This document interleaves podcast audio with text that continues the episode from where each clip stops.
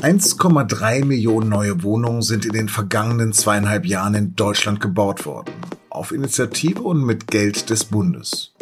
Aber ist das mehr als ein Tropfen auf den heißen Stein des überhitzten Wohnungsmarktes, vor allem in den Ballungsgebieten? Darüber habe ich mit dem SZ Geld- und Finanzredakteur Thomas Oechsner gesprochen. Sie hören auf den Punkt den Nachrichtenpodcast der Süddeutschen Zeitung. Mein Name ist Lars Langenau. Schön, dass Sie dabei sind und los geht es nach der Werbung. Es gibt viele Gründe, nicht zum Arzt zu gehen. Zu fleißig? Zu leidig? Zu motzig? Zu rotzig? Aber nur eine Alternative. Zu Krü. Videosprechstunden mit qualifizierten Ärzten, Krankschreibungen und Rezepte auf Smartphone. Bezahlt von deiner Kasse. Krü. Jetzt App laden. Angebot und Nachfrage. Das schöne Prinzip der Marktwirtschaft funktioniert beim Wohnraum schon lange nicht mehr, wenn es denn je funktioniert hat. Wie auch bei Corona geht es hier nicht ohne den Staat, zumindest nicht ohne Leitplanken. Und so sind sich die Politiker der Union Angela Merkel und Innenminister Horst Seehofer mit den Sozialdemokraten Berlins Bürgermeister Michael Müller sowie Finanzminister Olaf Scholz ausnahmsweise einig. Bezahlbarer Wohnraum ist eine soziale Frage.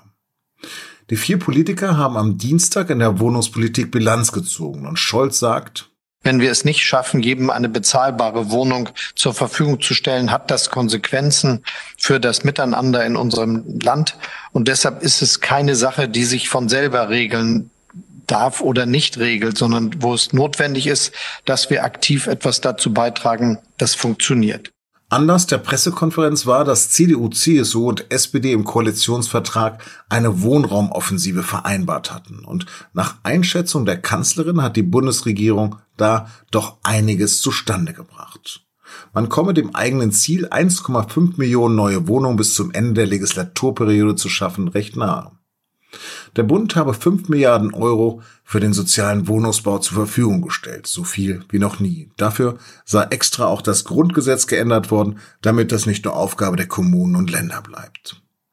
Trotzdem sei man noch lange nicht am Ende dessen, was gebraucht wird. Auch das Problem der hohen Mietkosten in Ballungsgebieten müsse man weiter angehen. Und dann kommt ein für sie ziemlich ungewohnter Satz die Spannbreite ist schon immens und äh, deshalb ist es richtig, dass wir uns gerade auch den ähm, Wohnkosten in Ballungsgebieten zugewandt haben. Ich sage ganz offen, äh, für jemanden, äh, der CDU-Politikerin ist, ist sozusagen das Wort der Mietpreisbremse nicht immer etwas gewesen, was mir schon in die Wiege gelegt wurde in meiner politischen Bildung. Aber ich glaube, es war richtig, dass wir uns dem zugewandt haben die Mietpreisbremse könne dazu also einen Beitrag leisten. Hört, hört. Wenig begeistert jedenfalls zeigen sich Verbände und Opposition von der positiven Selbsteinschätzung der Regierung. Die einen beklagen zu viel Klimapolitik, die anderen zu wenig, die einen die ungebrochene Macht von Immobilienkonzernen und Spekulanten, die anderen zu viele Regularien und Verbote. Und darüber habe ich mit meinem Kollegen Thomas Oechsner aus der Wirtschaftsredaktion gesprochen. Thomas, ich habe gerade die Pressekonferenz gehört der Bundesregierung und da haben sich alle gelobt. Ist das richtig? Naja, ähm, die Bundesregierung lobt sich natürlich selbst. Das kann, man kann nichts anderes erwarten. Aber so ganz schlecht sieht die Bilanz nicht aus. Insofern sind diese 1,3 Millionen, die man jetzt offenbar erreichen wird, nicht so schlecht.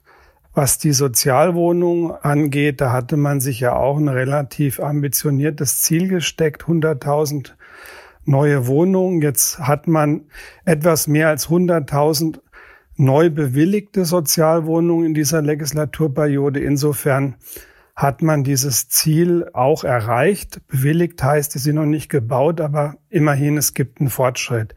Nichtsdestotrotz ist es so, dass ja viele Sozialwohnungen aus dem Bestand herausfallen. Also die Sozialbindung der äh, Wohnungen fällt weg. Und unterm Strich ähm, haben wir immer noch trotz des Neubaus weniger Sozialwohnungen 2019 gehabt als vorher. Also die Bilanz ist, was das angeht, negativ. Mhm. Wie ist denn das Verhältnis bei der Nachfrage und Angebot? Man muss eben unterscheiden. Es gibt nicht den einen Immobilienmarkt in Deutschland, sondern es gibt viele, viele unterschiedliche Immobilienmärkte und in den Groß- und Universitätsstädten ist es eben so, dass die Nachfrage nach Wohnraum, vor allen Dingen nach bezahlbarem Wohnraum, weitaus größer ist ähm, als das Angebot. Es gibt auf der anderen Seite viele ländliche Regionen, aus denen die Leute weggehen. Und dort gibt es noch eine relativ hohe Leerstandsquote. Insofern muss man immer gucken, von welchem Markt redet man eigentlich. Also im Grunde sagst du, sind es zwei Probleme, der fehlende Wohnraum und bezahlbarer Wohnraum, richtig? Ja, ich würde es ein bisschen weiter fassen. Das Grundproblem ist, die Grundstücke, auf denen man die Wohnungen und die Häuser bauen kann, die ist eben in den gefragten Regionen einfach knapp, zu knapp, die ist begrenzt. Deswegen haben wir rasant steigende Bodenpreise. Und daraus folgen dann wieder rasant steigende Immobilienpreise und eben auch ähm, höhere Mieten in den gefragten Groß- und Universitätsstädten. Hinzu kommt, und das ist sozusagen die andere Seite der Medaille, auf der einen Seite knappe Grundstücke, knapper Wohnraum, auf der anderen Seite steigende Nachfrage. Und jetzt sehen wir gerade eine Trendumkehr. Gerade junge Leute, etwa in Berlin oder München, die können sich die Stadt nicht mehr leisten. Und die gehen aus den Großstädten, die so teuer geworden sind, wieder raus und bewegen sich dann mehr im Umland, weil dort die Mieten noch billiger sind. Wann wurde denn klar, dass der Rückzug des Staates ein Fehler war? Naja, wir haben jetzt seit gut einem Jahrzehnt einen Immobilienboom in Deutschland. Und je länger dieser Boom anhält, desto klarer wurde, äh, dass das ein Fehler war, weil eben der Staat, die Kommunen vor allen Dingen und die Länder haben eben in der Vergangenheit viele Wohnungen verkauft, haben da sagen wir mal, nicht ganz so guten Preis dafür bekommen, weil damals die Preise eben noch viel niedriger waren. Und jetzt versuchen sie mit sehr, sehr viel Geld, sehr teuer, äh, die Wohnungen wieder zurückzukaufen, zumindest teilweise. Mhm. Wie hat Corona denn die Situation jetzt nochmal verschärft? Also Corona hat bei den Kaufpreisen auf den Immobilienmärkten gar nichts geändert. Bei den Mieten ist es so, dass da so eine wie soll ich sagen, so ein Plateau schon erreicht wurde, schon seit ein, eineinhalb Jahren. Da tut sich nicht mehr so viel bei der Neuvermietung. Das sind eher stabil geblieben. Das ist aber ein Trend, der hat schon vor Corona eingesetzt. Die Kaufpreise und die Mietpreise gehen, was den Anstieg angeht, immer stärker auseinander. Mhm. Schafft die Pandemie denn bei allen negativen Folgen auch Chancen? Ich sag mal so, ich hatte angesprochen, dass jüngere Menschen verstärkt ins Umland ziehen, wenn sie sich die Städte nicht mehr leisten können und im Umland es noch günstigere Wohnmöglichkeiten gibt. Die Leute trauen sich eher zu, auf dem Land zu wohnen, weil sie wissen, ich kriege das mit der Arbeit besser hin, weil ich kann ja vielleicht drei, vier Tage die Woche zu Hause bleiben und von dort arbeiten. Gerade die Grünen haben jetzt das Ergebnis niederschmetternd genannt. Sie klagen explodierende Mieten, schwindende Sozialwohnungen, kaum bezahlbaren Eigentum für Familien in Ballungsräumen. Was also ist zu tun? Ich glaube, man muss da an vielen Stricken ziehen, damit sich die Lage verbessert. Und das erste ist eben mehr Wohnungen in den angesagten Ballungsräumen bauen, mehr Sozialwohnungen bauen, noch mehr als bisher. Man muss nachverdichten. Das heißt, warum sollte nicht auf einem Supermarkt, der irgendwie ein Geschoss hat, warum sollten da nicht obendrauf Wohnungen entstehen? Gibt's ja auch schon die ersten Initiativen. Und man muss sicherlich auch eine Bodenwertsteuer einführen, damit die Spekulation mit Grundstücken, auf denen äh, man bauen darf, aber nicht gebaut wird, in der Hoffnung, von den steigenden Grundstückspreisen irgendwann profitieren zu können. Diese Art von Spekulation muss man sicherlich versuchen zu behindern in Form einer Bodenwertsteuer. Die Vertreter des freien Marktes, die FDP in Persona, sagen jetzt natürlich, dass äh, das Damoklesschwert wie Enteignung, Mietendeckel, Umwandlungsverbote hängen über dem Wohnungsmarkt. Was sagst du dazu? Also wenn das so schlimm wäre, wie es jetzt die FDP oder wer auch immer darstellt, dann wäre es ja so, dass die Investoren nicht mehr investieren würden, aber sie investieren ja weiter. Und diese Angst vor Enteignung, das halte ich für großen Käse. Also äh, mir ist nicht bekannt, dass irgendwelche Investoren in der Vergangenheit in Deutschland enteignet wurden. Ich sehe auch nicht, dass das irgendwann passieren wird. Thomas, hab vielen, vielen Dank. Die Bundesregierung hat die Grenzkontrollen an den Grenzen zu Tschechien und Tirol bis zum 3. März verlängert.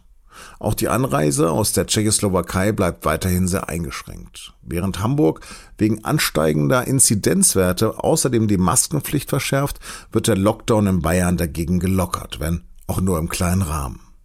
Ab kommendem Montag dürfen dort alle Gärtnereien, Blumenläden sowie Bau- und Gartenmärkte wieder öffnen und auch die Anbieter sogenannter körpernaher Dienstleistungen wie Friseure und Fußpflege. Über die Öffnung der Außengastronomie, also zum Beispiel Biergärten, wird erst noch in der Ministerpräsidentenkonferenz Anfang März beraten.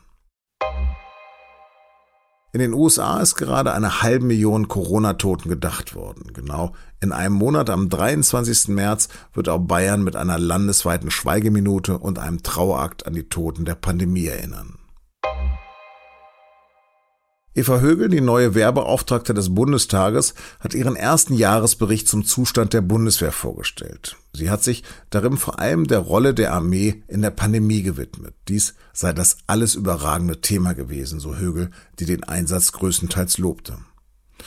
Den wichtigsten Einschritt hat es jedoch beim Kommando Spezialkräfte gegeben. Nach einer Serie rechtsextremistischer Vorkommnisse dauert der Reformprozess allerdings noch an. Auch der militärische Abschirmdienst meldete 477 neue rechtsextremistische Verdachtsfälle in der Bundeswehr.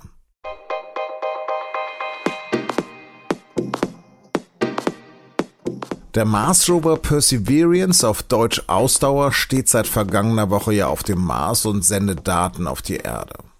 Jetzt hat die NASA auch Geräusche vom roten Planeten veröffentlicht.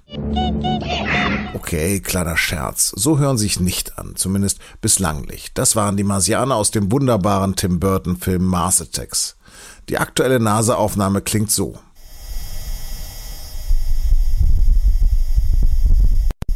Hm, tja, das soll eine Windböe sein. Vielleicht verstecken sich die kleinen grünen Männchen ja auch nur. Wer weiß das schon. Wir wissen nur, dass sie uns morgen wieder hören können. Das war auf den Punkt. Redaktionsschluss war 15.30 Uhr. Danke fürs Zuhören und bleiben Sie uns gewogen.